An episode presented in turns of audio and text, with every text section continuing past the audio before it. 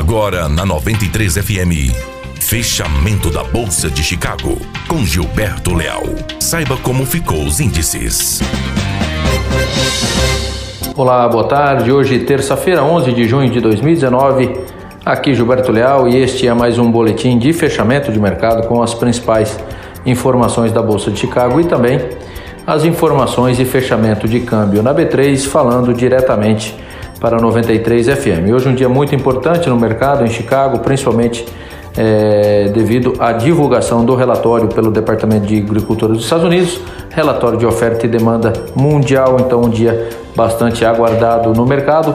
Soja fechando estável com a leve variação positiva de 0,7 pontos, contrato junho fechando o dia em Chicago de soja valendo 8 dólares e 59 centavos de dólar por bushel para o milho, uma boa alta de 12 pontos, contrato é, de milho junho valendo no fechamento em Chicago 4 dólares e 27 centavos de dólar por bushel.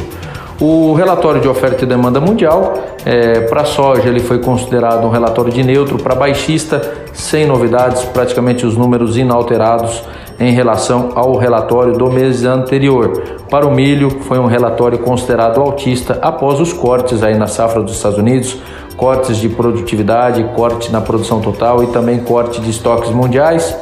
Isso é, foi considerado então um relatório altista. Esses cortes foi muito em função dos problemas climáticos que ocorreram no início do plantio americano e ainda ocorrem aí, prejudicando um pouco é, os avanços dos trabalhos nos campos dos Estados Unidos.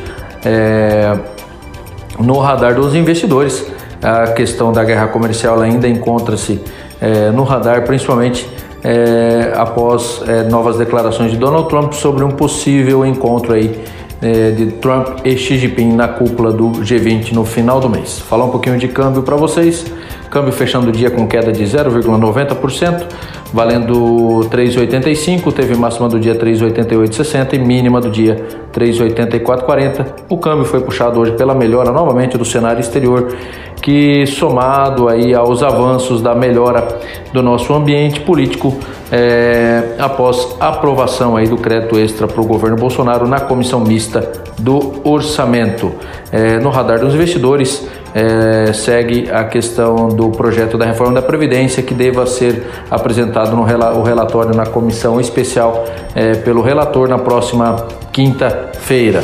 Essas seriam as principais informações do boletim de fechamento de mercado diretamente para 93 FM. Um grande abraço a todos. Você ouviu Fechamento da Bolsa de Chicago com Gilberto Leal. Aqui na 93. Apoio Granel Comércio de Cereais.